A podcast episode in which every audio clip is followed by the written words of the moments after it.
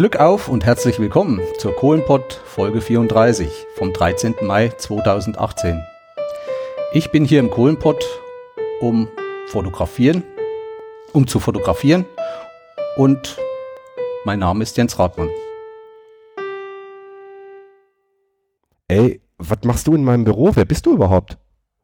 Ja, ich bin Jens. Äh, wie, wie, Der Breitenbacher, genau. Wie, wie kommst du hier ins Büro? Was machst du hier? Entschuldigung, das ist mein Büro. Ich wollte dich kennenlernen. Das ist mein Podcast. Was machst du hier? Äh, wie der Seitenbacher von dem Müsli oder was? Nein, der Breitenbacher. Okay. Müsli esse ich nicht. Jetzt muss ich mich erstmal runterkühlen, äh, beziehungsweise ich muss erstmal meine lieben Hörerinnen und Hörer begrüßen.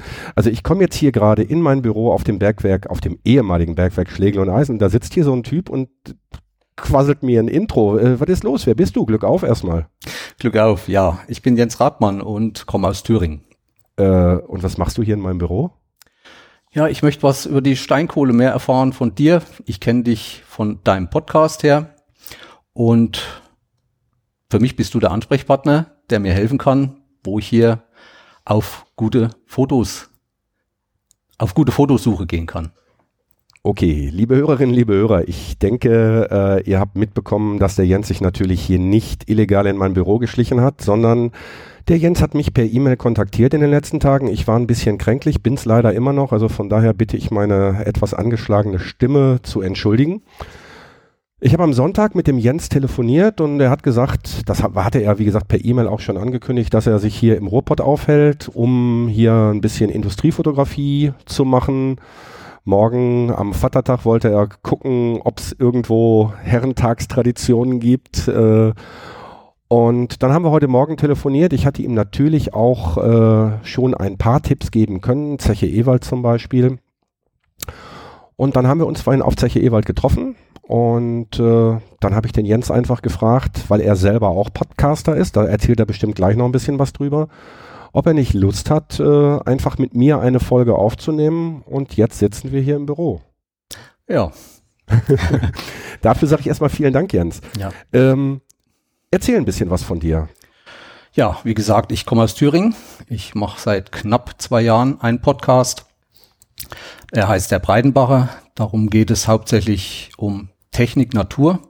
Im Vordergrund steht eine Sportart, die ich dort erkläre und erzähle, also unbedarften. Das ist der Orientierungslauf.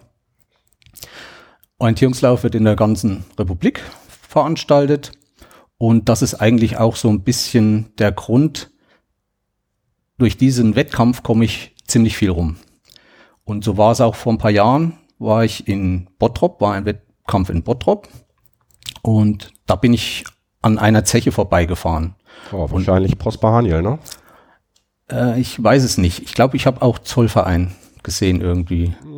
Okay, dann muss eine sehr gute Sicht gewesen sein. Und daraufhin habe ich mir gesagt, das musst du dir nochmal näher angucken. Und während so ein Wettkampf, das ist meist am Wochenende, da kommt man dann nicht so dazu. Und da war schon lange geplant, mal in Ruhrpott zu kommen, um mir das alles mal richtig anzugucken. Ist natürlich ein bisschen Febel, große Maschinen, große Anlagen. Auch ist der Ruhrpott hier nicht mein erster Besuch jetzt in dieser Richtung. Ich hab, war auch schon in der Lausitz. Äh, davon habe ich auch schon in meinem Podcast erzählt, in der Braunkohle. Das ist Tagebau, wieder was ganz anderes, aber auch sehr interessant. ähm, du selber kommst auch aus einer Bergbauregion.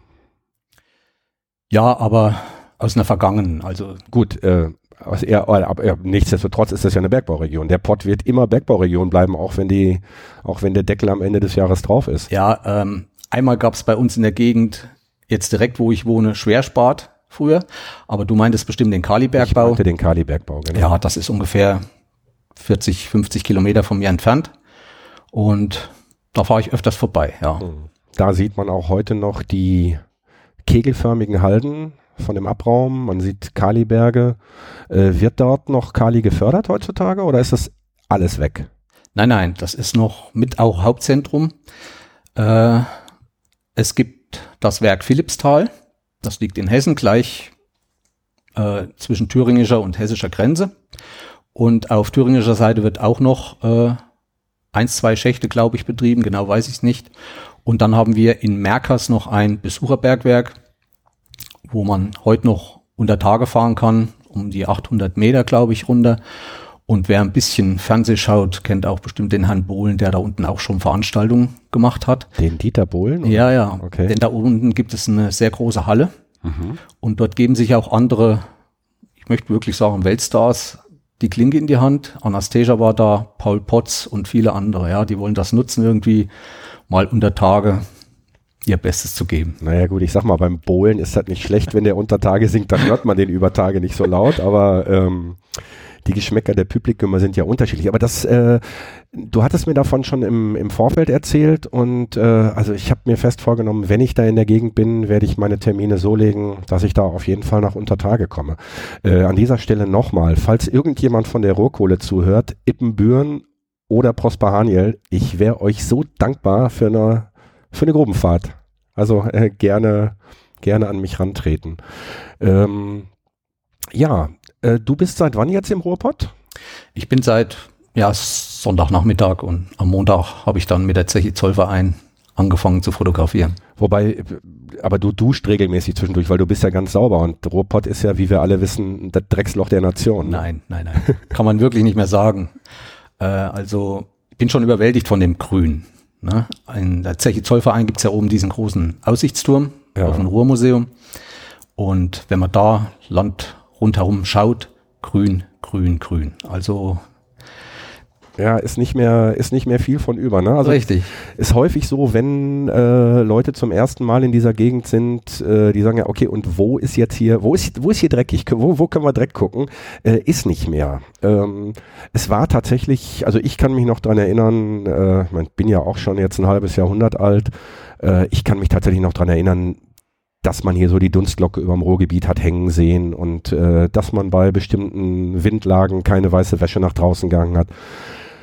Aber die Zeiten sind lange vorbei und äh, also ich finde auch, der Ruhrpott äh, muss, sich, muss sich nicht schämen. Also auf gar keinen Fall. Äh, Zollverein, was hast du gesehen? Ja, die ganzen Anlagen. Neben Zollverein ist ja gleich die Kogerei noch die große. Ja. Was habe ich gesehen? Was mich mit Leuten unterhalten, auch mit, gibt ja viele Pförtner an den Eingängen zu den verschiedenen Sehenswürdigkeiten. Ähm, das sind zum Beispiel diese großen Wände, diese großen Gebäude. Das sind keine Gebäude, sondern das sind Maschinen, wurde mir gesagt. Okay. Weil mich hat äh, auch stutzig gemacht, sind ja Stahlgestelle und da sind diese mit Backsteinen ausgebaut. Das sind aber keine Gebäude, das sind Maschinen. Wurde äh, ich belehrt. Ich weiß. Du redest jetzt, du redest jetzt von den, von den Koksöfen. Nein, eigentlich nur die normalen Werkshallen, wo dann der Korb auch drin runtergeht, wurde mir so gesagt. Okay, das höre ich jetzt zum ersten Mal. Da muss ich, äh, also entweder bist du dem Troll von Zollverein aufgesessen, äh, was ich nicht glaube. Äh, Zollverein war ich, äh, war ich natürlich schon äh, lange vor meiner Podcaster-Zeit. Von daher hat mich das jetzt nicht so brennend interessiert. Zollverein ist mit Sicherheit auch noch ein Besuch wert, auch für mich. Ähm, ich bin da auch schon in entsprechenden Verhandlungen mit den entsprechenden Stellen, damit ich da einen adäquaten Führer oder eine adäquate Führerin bekomme. Ähm, Vielleicht klären wir das dann mal da auf oder vielleicht kläre ich das dann mal da auf, äh, warum die Gebäude Maschinen sind. Also ich dachte jetzt, du redest von den von den Koksöfen. Warst du in den Koksöfen drin? Nein, ich habe die Führung nicht mitgemacht. Es war schon ziemlich spät nachmittags, mhm. aber ich war im Ruhrmuseum. Ja. Und das war sehr interessant. In der ersten Etage sehr viele Bilder aus der Vergangenheit. Ich fand schön, dass das so Lichtwände sind, dann kommt das irgendwie besser zur zum Ausdruck. Ja. Dann ähm, weiter oben dann auch ein 360-Grad-Kino. Okay. Wo ein 20-Minuten-Film gezeigt wird über die Menschen aus dem Ruhrpott. Ja. Fand ich sehr ansprechend. Und man kann sich da ein bisschen mehr reinversetzen, was für eine Stimmung innerhalb der Menschen ist und war. Mhm. Gerade wenn sehr gute Bilder vom, vom Fußball, die einzelnen Mannschaften auch gegeneinander beim Derby und so. Und das in 360 Grad war schon sehr aufregend und sehr schön. Ja, ich hatte eine Einladung, also da ist ja jetzt zurzeit die Ausstellung Das Zeitalter der Kohle. Es ist ein Standort dieser Ausstellung, die geht, glaube ich, ist, glaube ich, auf vier Städte verteilt. Äh, nähere Informationen werfe ich natürlich dann später auf die Webseite. Ich hatte eine Einladung zu dieser Eröffnungsveranstaltung. Ähm, da konnte ich leider nicht dran teilnehmen, weil mich meine ja, meine Erkältung so da niedergelegt hat, dass ich da also die Veranstaltung gesprengt hätte im wahrsten Sinne des Wortes. Und äh, deswegen konnte ich da leider nicht hin und hatte bis jetzt auch noch keine Zeit, mir die Ausstellung anzusehen. Aber die läuft noch ein bisschen. Ich gucke mal gerade nach, ob ich jetzt diese Info so auf die Schnelle finde. Äh, nö, 26. April. Glück auf Zukunft war die Einladung, äh, war die, da war die Auftaktveranstaltung und das Ganze na gut, ich werf's auf die. Doch bis zum 11.11.2018 täglich geöffnet von montags bis sonntags von 10 bis 18 Uhr. Äh, mit Sicherheit äh, eine Reise wert, würde ich sagen. Zumindest wenn man aus dem Ruhrgebiet kommt oder auch wenn man durchfährt, da mal anzuhalten und sich Zollverein mal anzusehen. Richtig, auf jeden Fall. Weil mit dem Besuch des Museums und so weiter, das ist dann so eine Sonderausstellung, äh, kann man auch mal oben auf die Plattform und hat wirklich eines der fantastischsten Aussichten über das ganze Ruhrgebiet. Das ja. war schon sehr imposant. Ja, Zollverein ist natürlich auch so das, äh, das Schmuckstück in unserem Schatzkästlein, sag ich mal. Ähm, wobei bergbautechnisch da ja gar nicht so viel ist. Ne? Das ist eher Kunst. Ja. Was ähm, ist alles sehr aufgeräumt. Mhm. Also ich hatte dich ja auch angefragt, ich wollte mal gerne mh, eine Zeche sehen, wo alles gelassen worden ist. Also so ungefähr wie verlassen, hm. Lost Places oder so, wie man es hm. nennt bei den Geocachern. Und das hätte mich mal interessiert. Aber heute auf Ewald, wo ich heute früh war, da gab es schon einige schöne Fotos in dieser Richtung. Ja, ähm, wir machen das Ding ja jetzt hier so. Also ich habe dich ganz spontan gefragt, ob du Lust auf eine Crossover-Folge hast. Das heißt, das ganze Ding wird dann wahrscheinlich auch auf deinem Kanal laufen. Äh, da lassen wir uns dann noch was einfallen für dein Intro. Das glaube ich dir natürlich dann auch. ähm, ich habe dich dann quasi auf Ewald getroffen. Ähm, da war noch was Besonderes heute Morgen, ne? Ja. Meine Freunde vom WDR waren mal wieder Der da. Der WDR war da, ja. Der Zufall will's. Da kam eine ganze Menschenmasse und auch mit Fotografen und ich habe mich schon geschämt mit meiner kleinen Kamera. Die hatten dann richtige Rohre vorne drauf und schauten immer in eine Richtung. Und es ging dort um einen Uhu, der dort ansässig ist der sich in einem alten Gebäude dort niedergelassen hat. Und den hat eine Krähe geärgert und hat den über den Hof gescheucht und das war natürlich ein Gaudi für alle. Ja. Und der WDR hat da auch mitgefilmt. Also der WDR hat die Krähe mitgebracht, damit der U dann da über die über die äh, Zechenbrache fliegt oder kannst, wie? Da kannst du recht haben. ähm, ich habe dich dann abgefangen. Wir sind dann von Ewald im Hertener Süden jetzt in den Hertener Norden nicht gewandert, aber gefahren äh, und sind jetzt auf Schlegeleisen 347. Ähm, du hast draußen auch ein paar Fotos gemacht. Wir hatten, oder du hattest angeboten, mir die auch zur Verfügung zu stellen, damit die auch auf der Webseite landen. Danach waren wir oben in der Kaue, da wo die MinCorrect 100 auch gefeiert wurde. Was sagst du dazu? Überwältigend. Ich habe noch nie so einen Saal gesehen mit diesen ganzen Ketten und so weiter. Ich bin froh und bin dir auch sehr dankbar, dass ich da nochmal Zutritt hatte. Denn überall kann man da nicht reinschauen. Also Zollverein habe ich da auch nichts gefunden. Aber so eine Kau, das ist schon. Und wo du mir dann sagtest, wie viel Menschen hier drinnen ihre Körbe hochhängen und ich dann am letzten Platz war und 1459 57, oder was? 59, irgendwas um den Dreh, genau. Halleluja. Mhm. Das ist ja schon eine ganze Schule, oder was? Ja, ja, das ist ja eine große Schule. Ja, ja. Da kommst du mit einer Grundschule schon nicht mehr hin, ne? Und das ja. war schon sehr, sehr beeindruckend. Ja, Lost Places, ähm, obwohl ich auch Geocacher bin, ich habe mich im Nachhinein, als wir im Auto saßen, geärgert. Ich hätte die da, äh, oder hast du unten gecached auf, auf Ewald? Nee, nee. Ähm, an dem großen Förderturm, an dem Doppelbock-Förderturm ähm, liegt ein, äh, liegt mein erster Cache. Mhm. Also nicht meiner, den ich gelegt habe, sondern der erste, den ich gefunden habe. Mhm. Den hätte ich dir eigentlich gerade noch zeigen können. Dann hättest du die Dose noch eben mitnehmen können. Ich will heute Abend nochmal hin und ja, genau. Also ich das noch dann äh, den solltest du auf jeden Fall mitnehmen. Ähm, ja, obwohl ich Geocacher bin, ähm, bin ich oder habe ich die wenigsten meiner Funde hier in der Gegend. Ich bin beruflich viel in ganz Deutschland unterwegs und äh, anstatt abends in die Kneipen zu gehen oder mich irgendwie doof ins Hotel zu setzen, gehe ich dann meistens noch eine Runde cashen. Äh, von daher habe ich hier nicht ganz so viele und von daher äh, kann ich dir auch nicht wirklich bei deinen Lost Places helfen. Also hier in Westerholt, ähm, die Zechenanlage ist von außen noch gut einsehbar. Ähm, was da noch steht, inwieweit man aufs Gelände draufkommt, kann ich dir nicht sagen. Aber du willst ja heute Abend auch nochmal auf die Halde. Ich gehe heute Abend nochmal auf die Halde. Aber den Namen musst du mir nochmal verraten. Halde, Halde Hohewart äh, und die kleinere daneben, die mit dem Windrad, ist die Halde Hoppenbruch. Mhm. Ja, und da möchte ich eigentlich mal Sonnenuntergangaufnahmen machen. Die, mal blaue, sehen. die blaue Stunde. Die blaue Stunde, genau. Genau.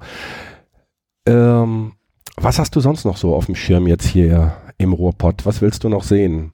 Ja, du hast mich eingeladen morgen zum Männertag. Genau. Zur Zeche Hanse. Äh, Hansa? Äh, Kokerei, Kokerei Hansa in mhm. Dortmund. Äh, da ist morgen, also das, äh, wenn ihr das jetzt hört, liebe Hörerinnen und Hörer, ist es mindestens drei Tage her. Das heißt, wir werden uns dort nicht sehen. Ähm, da ist morgen eine Montanbörse.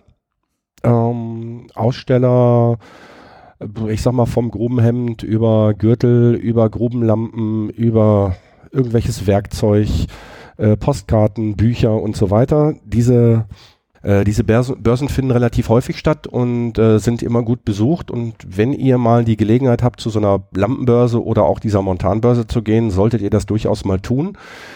Die finden meistens auf alten äh, Industriebrachen statt, in Museen, Kokerei Hansa zum Beispiel, im Nachtigall, äh, Zeche Nachtigall oder Zeche Zollern zum Beispiel.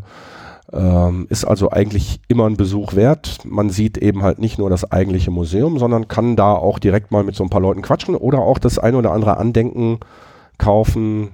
Oh, also wie gesagt, ist auf jeden Fall immer eine Empfehlung. Ich habe vor, morgen mit meinem Bruder dorthin zu fahren. Ich hoffe, dass der sein Wort hält und vor allen Dingen, dass meine Gesundheit hält, sodass wir uns dort morgen nochmal sehen können. Ich habe die Hoffnung, dass dort aus diesem Besuch äh, der Norbert aus äh, der Folge vor Ort auf Zollern ist morgen auch da und ihr, liebe Hörerinnen und Hörer, habt ja gesagt, ihr wollt den Norbert sehen oder beziehungsweise hören nochmal. Äh, der hat mir also zugesagt, wenn ich dort morgen bin, dass er mir dann wieder mal für ein Interview zur Verfügung steht. Äh, es wird also wieder Anekdötchen von Norbert geben. Sollte ich ihn dort morgen nicht sehen, fahre ich mal einfach Freitag bei dem Verrückten vorbei und werde dem das Mikro vor die Nase halten. Also es kommt auf jeden Fall noch was von Norbert. Äh, ich hatte dir empfohlen, wenn du sowieso in Dortmund bist, danach auch nochmal auf Zeche Zollern vorbeizuschauen. Ja. Na, da sind ja, ja, Dortmund hat auch einiges. Weniger Kohle, viel mehr Stahl, obwohl da auch nicht mehr ganz so viel von steht. Äh, jetzt bin ich raus. Jetzt habe ich viel zu viel gequatscht und wir sind eigentlich schon, wir gehen schon viel zu sehr aufs Ende zu, ne? Habe ich so das Gefühl. Wir müssen noch ein bisschen mehr machen. Das reicht noch nicht. ähm, wie bist du auf dieses Thema Industriefotografie überhaupt gekommen? Also ich muss dazu sagen, ich bin jetzt kein Profifotograf. Ich habe auch keine Ausrüstung groß. Ich kann mir das so nicht leisten. Also ich habe eine Spiegelreflex, aber mir kommt es eigentlich mehr auf die Gestaltung, auf, auf ähm, ich will nicht sagen das Bild als Kunstwerk, aber auf schöne Bilder an. Hm. Man, ich gehe auch gerne mal auf andere Seiten und gucke mir Bilder an, da lernt man viel. Das ist eigentlich auch mehr für mich. Ich stelle die zwar auch in Flickr, ist so mein Ausgabenkanal, stelle ich die auch aus. Nur es ist halt immer bei Bildern auch immer, dem einen gefällt's, dem anderen nicht. Also ich heb da keinen Anspruch auf meine Bilder. Aber für mich sind Bilder, die ja bleiben, immer, wie sage ich, wie ein guter Wein. Mhm. Je länger man sie lagert, je wertvoller und je schöner werden sie. Weil vieles in ein paar Jahren nicht mehr gibt. Und wenn man dann die Bilder anschaut, dann ist eigentlich das, was es, was es ausmacht, ein Bild. Hm. Ja gut, das ist natürlich auch der Grund, warum ich mir gesagt habe, ich mache diesen Podcast, äh, denn viele der Geschichten, die ja bis jetzt erzählt wurden und die noch bis zum Ende des Jahres erzählt werden, die wirst du in ein paar Jahren auch nicht mehr hören. Und auch da äh, bin ich eben halt auf dem Niveau. Ich meine, ich habe zwar ich bin auch kein Profi. Ich habe zwar hier halbwegs äh, ordentliches Equipment stehen, aber ich habe hier keine äh, keine Eierpappe an den Wänden, äh, es halt manchmal, äh, draußen läuft der Lüfter und wenn hier einer im Haus bohrt, ja, dann ist das eben so. Ähm, ich will das auch nicht ausfeilen bis zum geht nicht mehr. Es ist Hobby, es soll Hobby bleiben. Ähm, aber genau das ist es. Ne? Also das, was du mit deiner Kamera und mit deinem Podcast machst, äh, mache ich eben halt mit meinem Podcast Sachen aufbewahren. Äh, ich habe äh, in deiner Nullnummer, glaube ich, war es, hast du gesagt, äh, es gibt keinen be besseren Speicherplatz als das Internet, weil das Internet eben halt nichts vergisst. Richtig. Ja, das ist, ähm, ich war gestern zum Beispiel in der Villa Hügel, auch sehr interessant. Mhm. Und da spürt man das, weil man dort viele alte Bilder sieht. Zum Beispiel muss ja mal die Familie Krupp ein riesen Gelände in Essen gehabt haben jo. von ihrem Firmensitz, den es heute nicht mehr gibt. Und so ein Bild zu sehen, was da für Massen und was da vorhanden war, dafür mache ich das heute eigentlich auch, weil irgendwann gibt's das vielleicht auch nicht mehr. Ja, ja. Und für die Nachkommenschaft, die freuen sich dann. Ja, ich würde sagen, wir sind die Guten, oder? Ja, denke ich auch. ja, Jens, ähm, was, was könnte das Ruhrgebiet besser machen? Du bist jetzt, wenn, wenn ich dich jetzt hier so sitzen sehe, du bist äh, wegen der Industriekultur letzten Endes oder zunächst mal wegen der Industriekultur, aber auch wegen der Menschen hier ins Ruhrgebiet gekommen. Was vermisst du? Ich wär, würde mich freuen, wenn es eine Zeche gibt, wenn die zugemacht wird und Schluss. Alles, wie es liegt, ist liegen lassen. Ja. Ich Kann glaub, man schlecht, ich weiß. Ja, ich glaube, da gibt's, da gibt's ja. Probleme mit dem, mit dem Bergrecht. Ähm, ich werde dir gleich im Anschluss ein, äh, einen Kontakt geben, beziehungsweise eine Broschüre zeigen. Ähm, äh, so, ich war ja vor kurzem im Saarland beruflich und äh, habe dort im, in Bexbach, im örtlichen äh, Bergbaumuseum, äh, bin ich auf ein naja, ich sag mal, 30-seitiges Heftchen aufmerksam geworden äh, und habe dann, also es ist ein, ein, ein Bildband, sag ich mal, in recht einfacher, aber schöner Form gemacht, äh, wo alte Fördergerüste des Saarlands fotografiert wurden. Äh, das Ganze kommt von Benjamin Scherer, mit dem habe ich dann telefoniert und äh, nachdem ich da im Saarland niemanden gefunden habe, der vor mein Mikro wollte, äh, war der Benjamin so lieb und hat schon mal in seinem Bekanntenkreis rumgefragt und da gibt's mit Sicherheit noch die Möglichkeit, dass ich dem Benjamin ein Aufnahmegerät runterschicke und wir dann eine, naja, Remote-Aufnahme machen, um so ein bisschen was über den Saarbergbau zu erfahren. Der Jens blättert sich gerade durch das Ding durch und kriegt glänzende Augen. Ja, ja, ich glaube, ja. äh, eine seiner nächsten Reisen wird wohl ins Saarland gehen. Äh, da wird der Benjamin dann mit Sicherheit äh, gerne bereit sein, dir da so den einen oder anderen Tipp zu geben. Äh, ich bringe euch da mal irgendwie zusammen. Aber schön, ne? Mhm. Ja, sehr schön. Es gibt mittlerweile eine zweite Auflage, wie ich weiß. Die habe ich allerdings noch nicht. Auch da muss ich den Benjamin nochmal kontaktieren. Das ganze Ding ist im Selbstverlag erschienen. Und äh, ich verlinke das auch nochmal auf der Website. Also wer da Interesse dran hat, äh, kostet nicht viel. Ich glaube fünf oder sechs Euro. Äh, und ich finde, das ist es alle Male wert. Also wer Bergbau mag, wer Fördergerüste mag, wer Fotografie mag. Ich denke, das ist Geld, was man mal investieren kann, oder? Was meinst du? Richtig, sollte man sich zulegen. Ja. Über Matren blättern ist sehr interessant, ja. Schöne ja. Bilder. Ja, finde ich auch. Also auch, er hat die. Auch was es für verschiedene Fördertürme gibt. Ja, also er hat, ähm, um das mal eben kurz zu erläutern, er hat auf der, auf der Doppelseite, auf der Innenseite, dem sogenannten Centerfold, ah nee, Centerfold ist, wenn man es ausklappen kann, ne? das war nur im Playboy so, äh, hat er äh, quasi eine Karte der Region mit den einzelnen Standorten und hat dann äh, da die, hat da noch die, die einzelnen Schachtbezeichnungen zugeschrieben und auf welchen Seiten man diese dann findet und äh, ja, hat dann, wie gesagt, davor und dahinter ganz viele sehr schöne Fotos von, von Fördergerüsten und äh, Fördertürmen gemacht. Also ich finde es sehr ansprechend. Und wie gesagt, das Ganze im Selbstverlag, die Info dazu äh, mit der E-Mail-Adresse, wo ihr eventuell so ein Ding dann ordern könnt, werde ich natürlich auf die Webseite stellen. Ganz doch, ganz klar. Wäre das nichts für dich, sowas auch mal zu machen? Ja, denk schon. Ich muss mich mit beschäftigen erst, aber ich denke, ist wieder ein bisschen weiter noch weg. Aber ist schon mal eine Überlegung wert, ja. Mhm. Also ich finde auch dieses, äh, diese Idee, da einfach so ein Heftchen rauszumachen, ähm, finde ich, finde ich ganz hervorragend. Also ich weiß nicht, welche Auflage er da gemacht hat äh, und wie sich das verkauft hat, aber ich war ganz froh, dass ich da im, in dem Bergbaumuseum in Bexbach drauf gestoßen bin und dann habe ich natürlich auch sofort gerne gekauft. Und wie gesagt, dadurch Kontakt zum Benjamin bekommen und ja, wie gesagt, vielleicht gibt es demnächst mal eine, eine Saarland-Folge. Schauen wir mal. Wäre vielleicht auch mal was hier fürs Ruhrgebiet. Äh, ja, wird etwas dicker dann? ich glaube gar nicht, dass, äh, dass hier so viel mehr Dinger stehen. Mhm. Zumindest stehen die ja nicht, also hier bei uns ist ja so in Bochum das Fördergerüst am Bergbaumuseum steht ja eigentlich gar nicht da, wo es irgendwann mal stand. Das kommt ja ursprünglich aus Dortmund.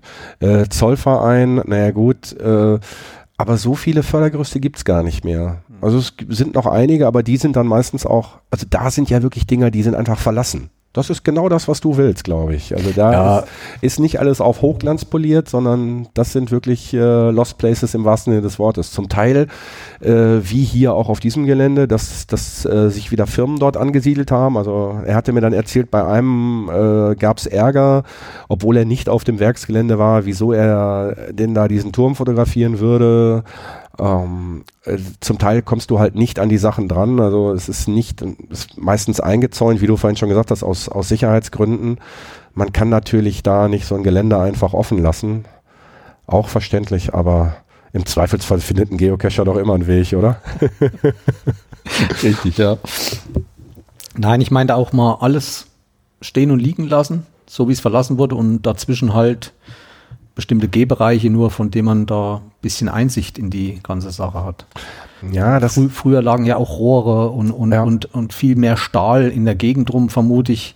Und sowas wäre mal ganz schön. Ja, das Problem wird wahrscheinlich sein, äh, wir sind hier in Deutschland. Ja. Das heißt, wenn du so ein Ding, äh, wenn du da irgendwie so einen rostigen Stahlträger liegen hast und äh, die Oma und der Opa gehen mit den Enkelkindern da spazieren. Äh, das Enkelkind kannst du ja nicht an der Leine nehmen, willst du auch nicht. Und äh, dann bleibt er da mit dem, mit dem Auge am Stahlträger hängen und dann greift sofort wieder bergrecht. Du kannst natürlich auch nicht an so eine Industriebrache an jeden Meter äh, irgendwie eine Aufsichtsperson stellen. Das muss ja auch irgendwie bezahlt werden wahrscheinlich alles nicht so einfach. Ne? Mhm. Also ich wundere mich beispielsweise auf, auf Zeche Ewald, hattest du die Seilscheiben gesehen, die da an dem, an dem Fördergerüst lagen? Ja, ja, wird es äh, Fotos geben.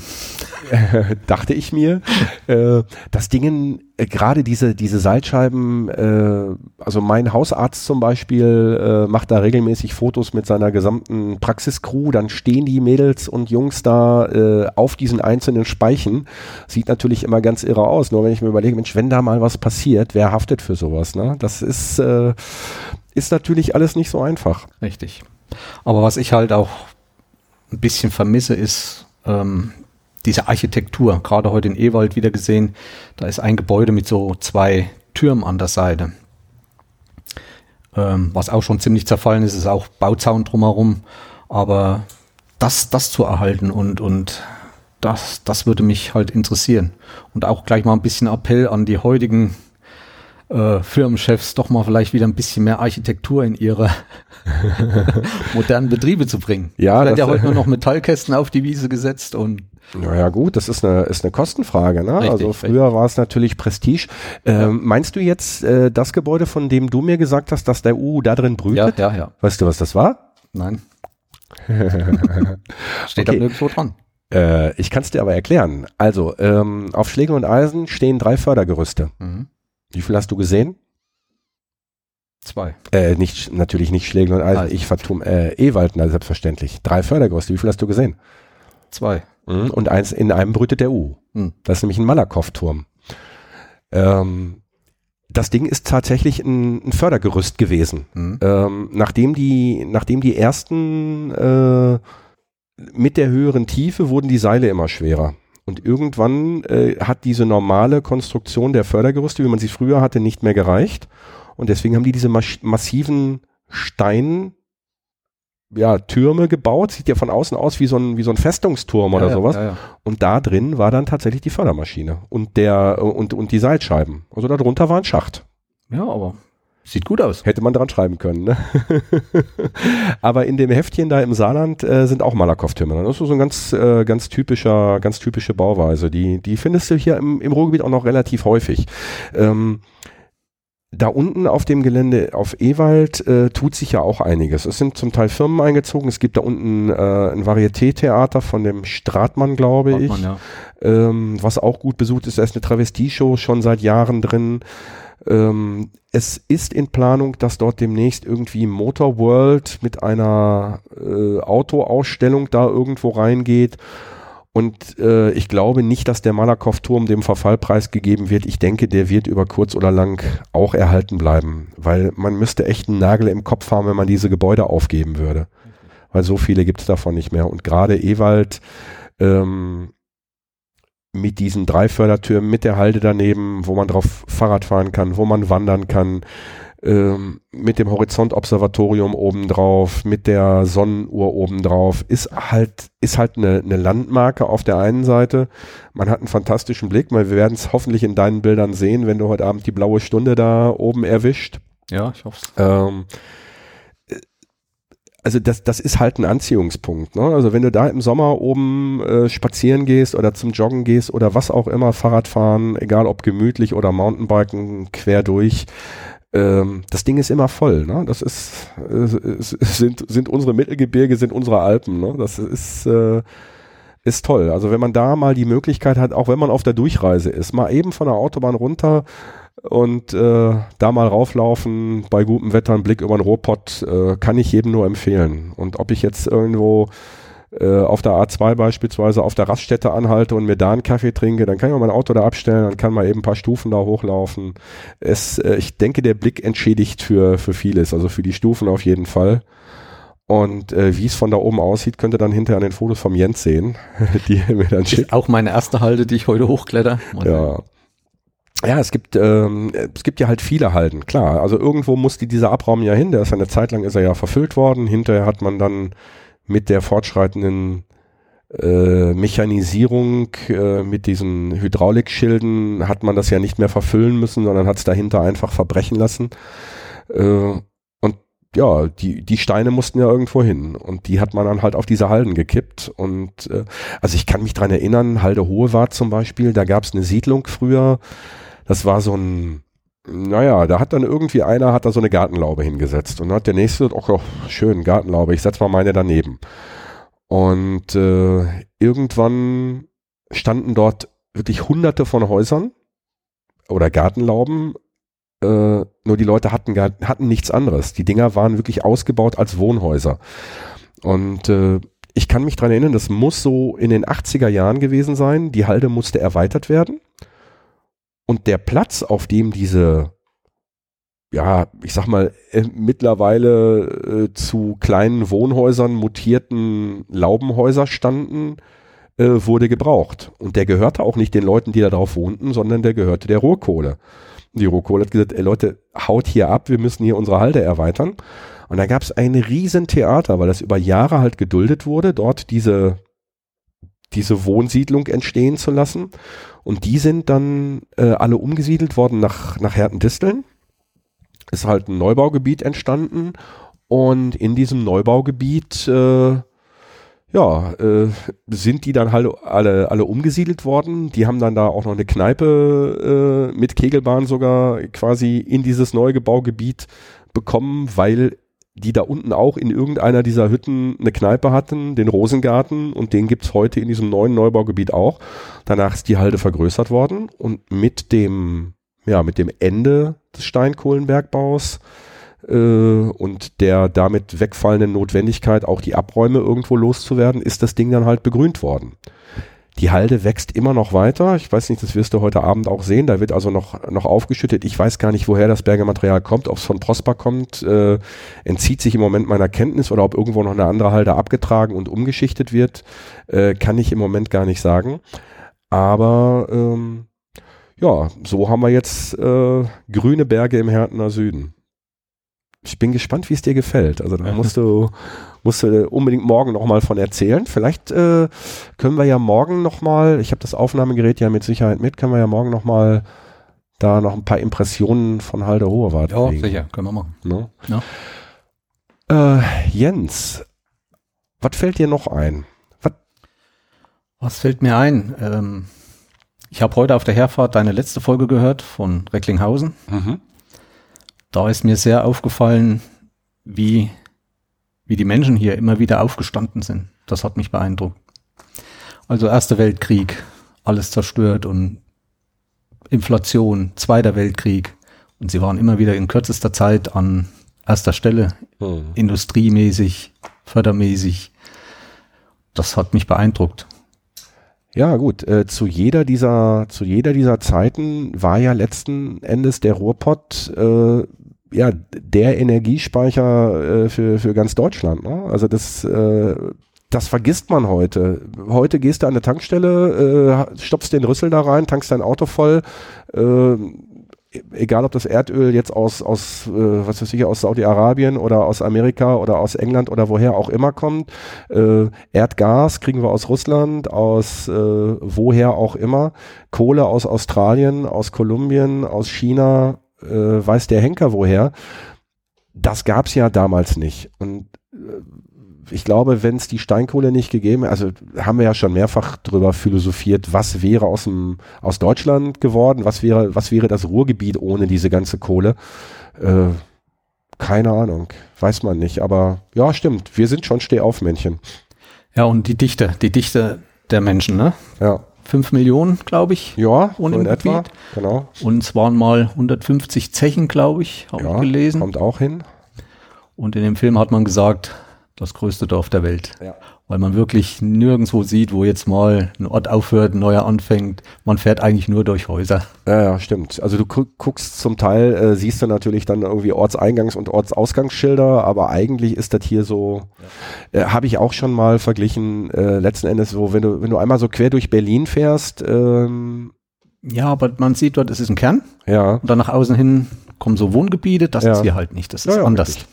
Das ist anders. Nee, hier hast du, ja, du hast eigentlich weder, weder ein, du hast mehrere Kerne, ne? also ich sag mal so Innenstadt mhm. Duisburg oder Essen oder Dortmund. Ähm, dann hast du zwischendurch so Flecken, ehemalige Industriebrachen, weil man, man muss sich das mal vorstellen, also das, was du jetzt hier siehst, äh, ist ja schon mal nicht, nicht wirklich klein äh, vom Gelände her, das, was jetzt noch steht. Äh, dieses gesamte Gelände war früher, also das, was jetzt da hinten diese Parkanlage ist, war früher alles Zeche. Das heißt, äh, das eigentliche Gelände hatte die, die, die, die, die zehnfache Ausdehnung. Ja, und das damals. ist eben das, was ich meinte. Schade, dass das ja, ja. weg ist. Mhm. Ja, tut mir, tut mir auch oft in der Seele weh, aber das ändern wir alle nicht. Schönen Punkt finde ich noch äh, Duisburg, den Nordpark. Ja, unbedingt. Da war ich schon mal vor ein paar Jahren. Das hängt auch wieder mit meinem Orientierungslauf zusammen. Es gibt dort eine Orientierungslaufkarte davon, von dem Gebiet, wer da mal Lust hat. Erzähl mir mal ein bisschen was über Orientierungslauf. Ich habe äh, vor Jahren, äh, als man noch nicht so umweltbewusst war, habe ich mal an so Orientierungsfahrten mit dem Auto teilgenommen.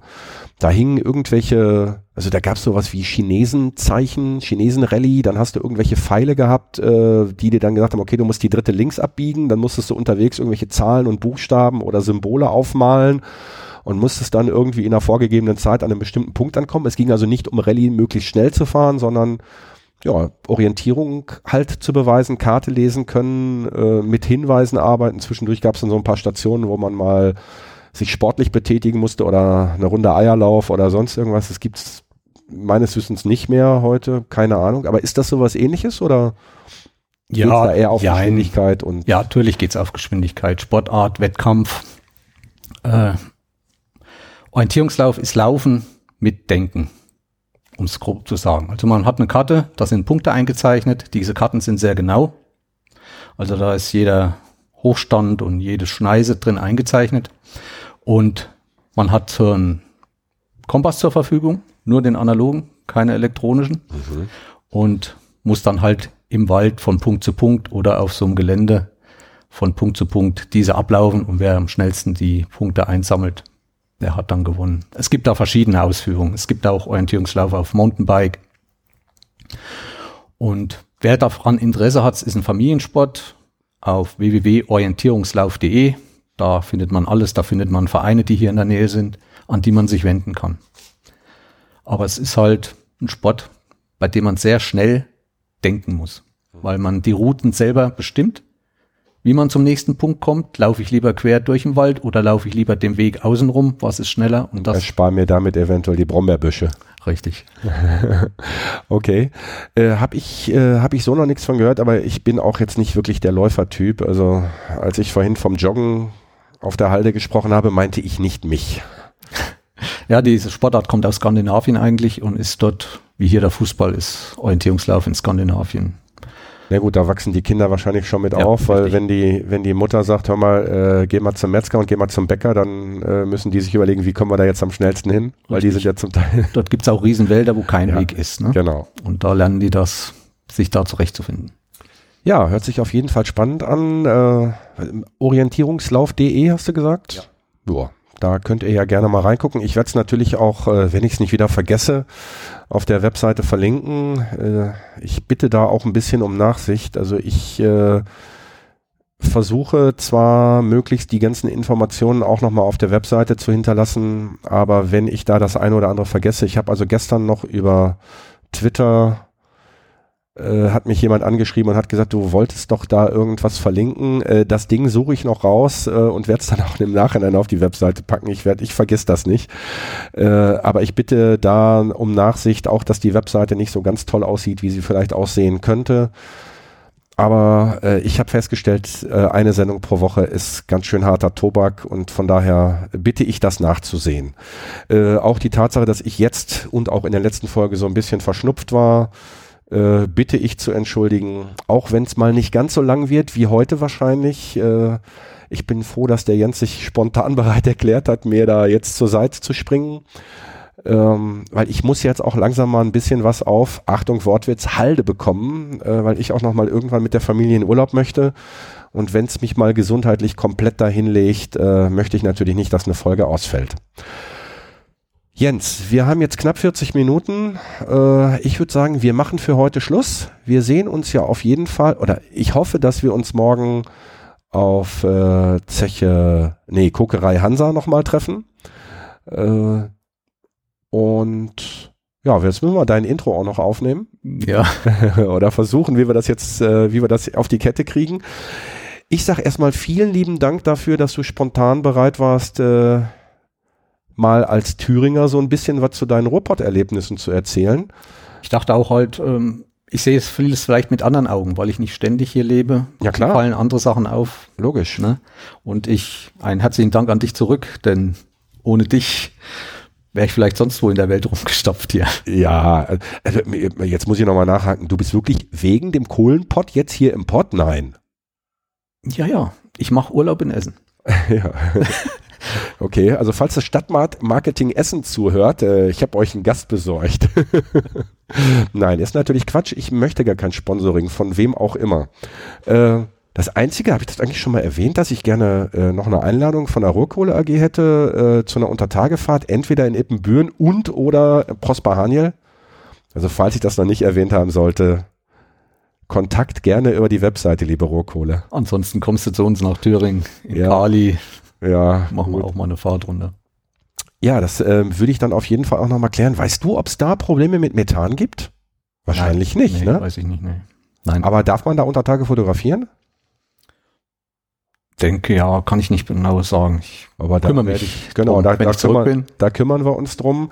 Ähm, Und bist natürlich herzlich eingeladen. Ja, das äh, genau. Und dann machen wir die machen wir die zweite Crossover-Folge. Genau.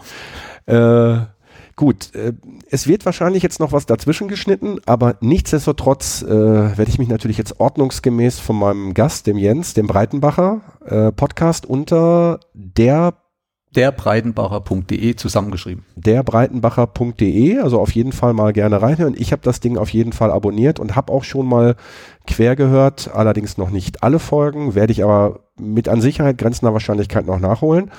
Also der Jens, der breitenbacher.de, Podcaster und äh, dein Flickr, wolltest du das auch nochmal eben? Äh, auf Flickr gehen und nach der Breitenbacher auch suchen. Durch, auch durchgeschrieben. Person. Unter Person der Breitenbacher suchen, da genau. findet man mich auf jeden Fall. Du hattest mir den Link zu deinen Fotos, die bis jetzt entstanden sind und schon hochgeladen sind, schon geschickt. Ich habe da kurz äh, ich hab, bin kurz rechts rangefahren und habe mir die beim Autofahren natürlich nicht angeguckt. Hallo. Ähm, sind ein paar schöne Bilder dabei, habe ich gesehen. Ich freue mich auf die weiteren. Du hast da auch so Ordner angelegt, so dass man dann ja. entsprechend äh, nicht lange suchen muss. Zu den einzelnen Orten. Genau, zu den einzelnen Orten. Und es Orten. gibt 360 Grad Bilder was auch nochmal sehr interessant ist, weil man bei denen zum Beispiel mal hochgucken kann. Ja, die gucke ich mir dann auf dem Rechner an. Die wollte ich da vorhin beim äh, Parken im Auto nicht mehr anschauen. Äh, Werde ich auf jeden Fall auch verlinken. Ja, aber äh, lange Rede, kurzer Sinn. Ich wollte eigentlich mit diesem ganzen Sermon, den ich jetzt gesagt habe, eigentlich nur sagen, dass du nicht gehst, ohne dass ich dich vernünftig verabschiede. So wie es das gehört. Glück auf Jens und danke. Glück auf Christian. Ja, liebe Hörerinnen und Hörer, eine etwas ungewöhnliche Folge mit dem Jens, dem Breitenbacher, der sich ein paar Tage in im Ruhrpott rumgetrieben hat, aus Thüringen, der Gute, äh, hat einen eigenen Podcast, hatten wir ja schon drüber gesprochen, der breitenbacher.de äh, und was ich euch ganz besonders ans Herz legen kann, sind seine Fotos auf Flickr und da dann einfach nach der Breitenbacher suchen. So, dann habe ich noch eine Sache oder zwei Sachen eigentlich. Ähm, Ad 1 äh, weiß ich auch ohne Datenspeicherung und ohne DSGVO, ähm, dass zwei meiner Hörerinnen Geburtstag haben und zwar am heutigen Tag, am 13.05. Äh, aus Datenschutzgründen erwähne ich die Namen nicht, aber die beiden wissen, wer gemeint ist. Und äh, ich habe überlegt, was äh, kann ich den beiden zum Geburtstag schenken? Ja, und da ist mir eingefallen, ich habe noch eine Aufnahme auf dem Rechner liegen. Äh, die ist entstanden äh, im Rahmen einer Veranstaltung auf Zeche Nachtigall. Und zwar ist dort die Steinkohle zum Gestein des Jahres 2018 gekürt worden. Und während dieser Veranstaltung äh, hat ein Musikantentrio aus äh, einer Geologin, der Vera Bartolowitsch, einem Geologen, dem Klaus Steuerwald und einem Gymnasiallehrer und Künstler, dem Peter Holzwig, äh, ja, das Ganze so ein bisschen musikalisch umrahmt, sage ich mal.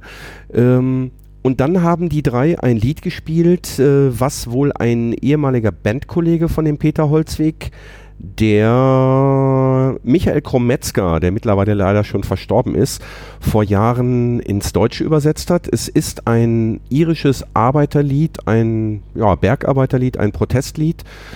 Und äh, ich habe die drei dann nach der Veranstaltung äh, gefragt, was das für ein Lied sei. Und die haben mir dann die Geschichte so ein bisschen erzählt. Und ich habe die Vera dann gefragt, ob sie eventuell bereit wären, äh, das Lied nochmal für mich zu spielen, damit ich es aufnehmen kann. Und Vera grinste mich an und sagte, ja, aber nur wenn du mitsingst. Ähm, das habe ich dann auch getan, allerdings äh, äh, euch zuliebe und allen Beteiligten dort an der Veranstaltung zuliebe, nur im Refrain. Und äh, ja, ähm, dieses Lied geht dann jetzt heute raus äh, an die beiden Geburtstagskinder. Ihr wisst schon.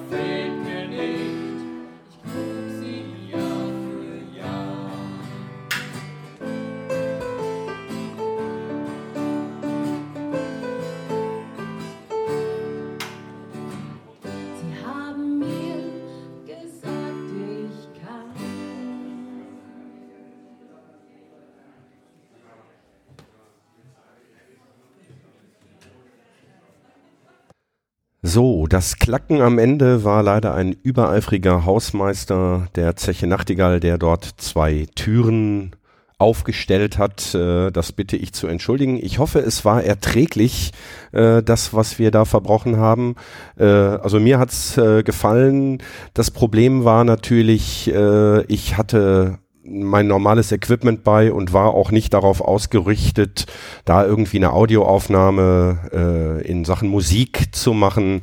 Aber deswegen habe ich das ins Ende gestellt. Ich hoffe, ihr verzeiht mir das. Äh, ach so, genau. Äh, das Lied war übrigens The Collier's Way äh, im Original. Ich habe es leider bei YouTube nicht gefunden. Äh, falls ein Hörer oder eine Hörerin das Original irgendwo kennt, äh, würde ich mich darüber freuen, wenn mir das zugespielt werden würde. Äh, ich hatte gesagt, ich habe noch zwei Sachen. Im Zuge dieser Veranstaltung bin ich, äh, naja, vor das Mikro eines Lokalradioreporters vom Radio Ennepe Ruhr laufen, sag ich jetzt mal. Äh, der wartete auf seine Interviewgäste und äh, dann hat die Christel Albers, die dort als Gästeführerin unter anderem tätig ist, äh, hat gesagt, ja, dann frag doch den mal, der macht einen Podcast über den äh, Steinkohlebergbau. Und äh, ja, die Gunst hat er genutzt, äh, hat mich interviewt und äh, ich habe jetzt in den letzten Tagen den äh, Zusammenschnitt beziehungsweise den Sendebeitrag von Radio Ennepe Ruhr bekommen. Ich hau den jetzt einfach mal noch ans Ende der Sendung.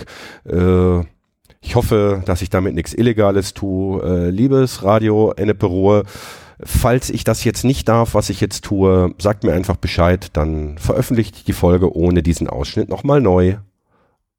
Mehr als Kohle.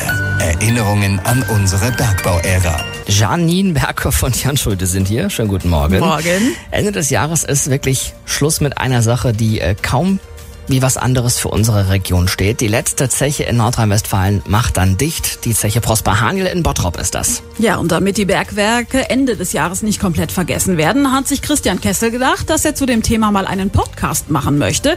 Knapp 15 Ausgaben gibt es davon jetzt schon kostenlos im Internet. In diesen knapp einstündigen Gesprächen, da ist er entweder selbst in ehemaligen Bergwerken äh, unterwegs oder er spricht mit alten Bergleuten und schon in der ersten Ausgabe. Das war am 5.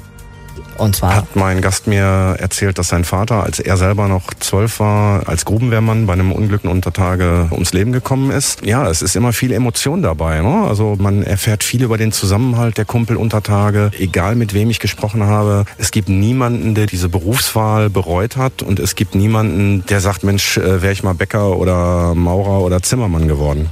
Er selbst hat übrigens nie im Bergwerk gearbeitet. So wirklich erklären, wie er auf die Idee mit dem Podcast gekommen ist, kann er sich bis heute auch nicht mehr. Bergwerksfreak bin ich eigentlich gar nicht. Also ich habe immer dann, wenn sich die Gelegenheit ergab, habe ich zugesehen, dass ich unter Tage kam, weil da kommt man normalerweise nicht hin. In diese tiefen 1200 Meter, man steht an Stellen, wo vor einer halben Stunde war da eben halt festes Gestein. Und wenn man das einmal gesehen hat und dann die Möglichkeit hat, da nochmal runterzukommen, dann nimmt man das gerne mit. Aber was richtig cool ist mit seinem Podcast, da hat der 51-Jährige schon äh, viele Gäste aus ganz Deutschland zu uns hier in die Region gelockt. Hörer von ihm sind nämlich dann zum Beispiel schon hunderte Kilometer gereist, um nach Witten zur Zeche Nachtigall zu fahren. Wer selbst mal reinhören möchte, kann das auf seiner Internetseite kohlenpott.de machen. Der Pott wird hier aber mit D geschrieben. Mit D, genau, D, D wie Dora.